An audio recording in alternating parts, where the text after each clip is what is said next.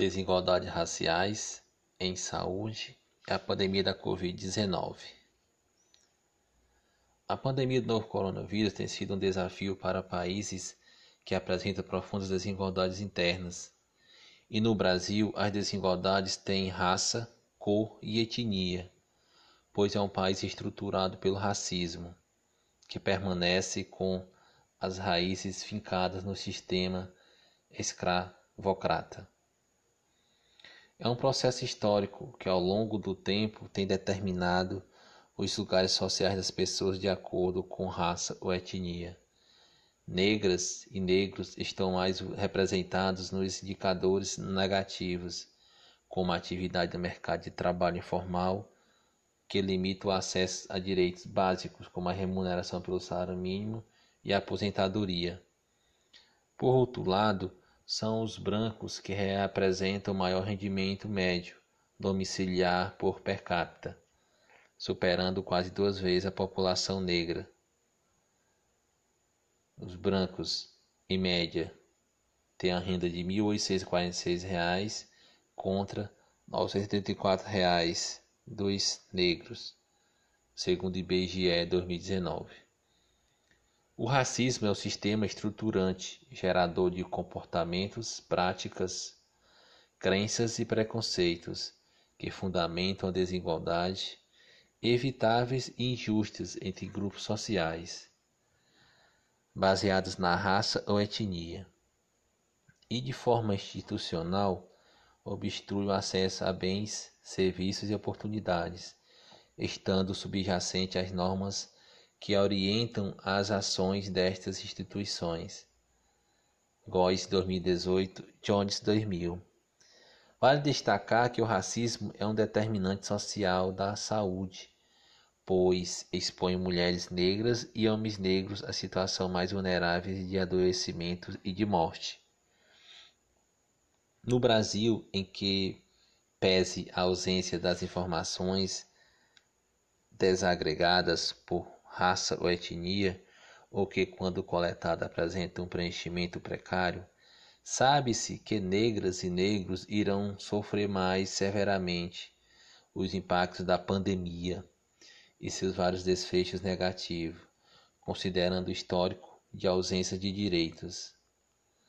Aliado a isto, dados nacionais têm apontado a maior prevalência de doenças crônicas e negligenciadas entre a população negra, resultado da maior vulnerabilidade social e econômica na qual ela está exposta e ao menor acesso aos serviços de saúde.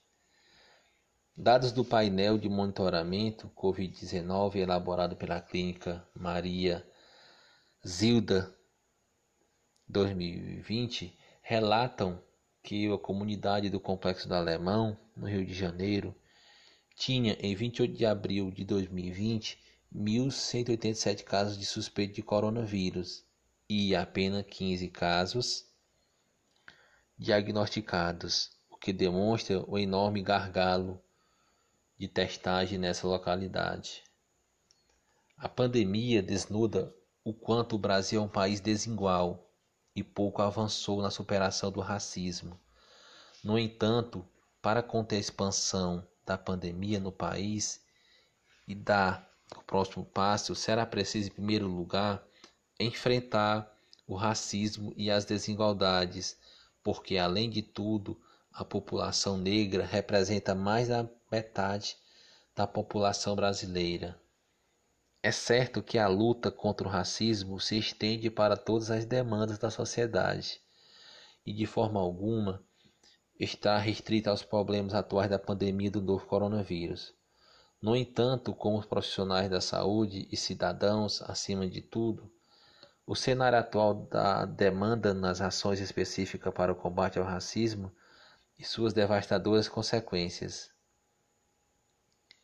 Em primeiro lugar, precisamos que as políticas de proteção social implementadas diante da emergência da Covid-19 garantam equidade, alcançando também as comunidades quilombolas, as favelas e as populações suburbanas que, para receber auxílio emergencial, do governo.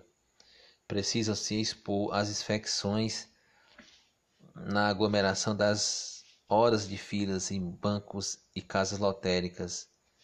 Rede Globo 2020.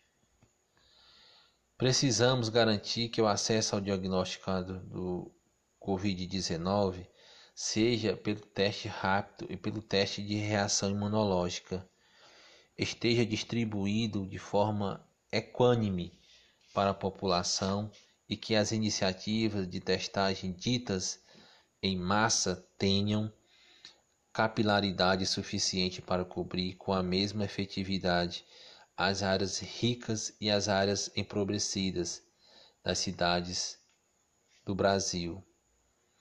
Por fim, devemos exigir maior transparência dos órgãos responsáveis pelos dados da pandemia no país, para que incluam os marcadores de raça ou etnia nos dados referentes ao todo, ao todo o curso da doença, desta testagem, hospitalizações e possíveis óbitos.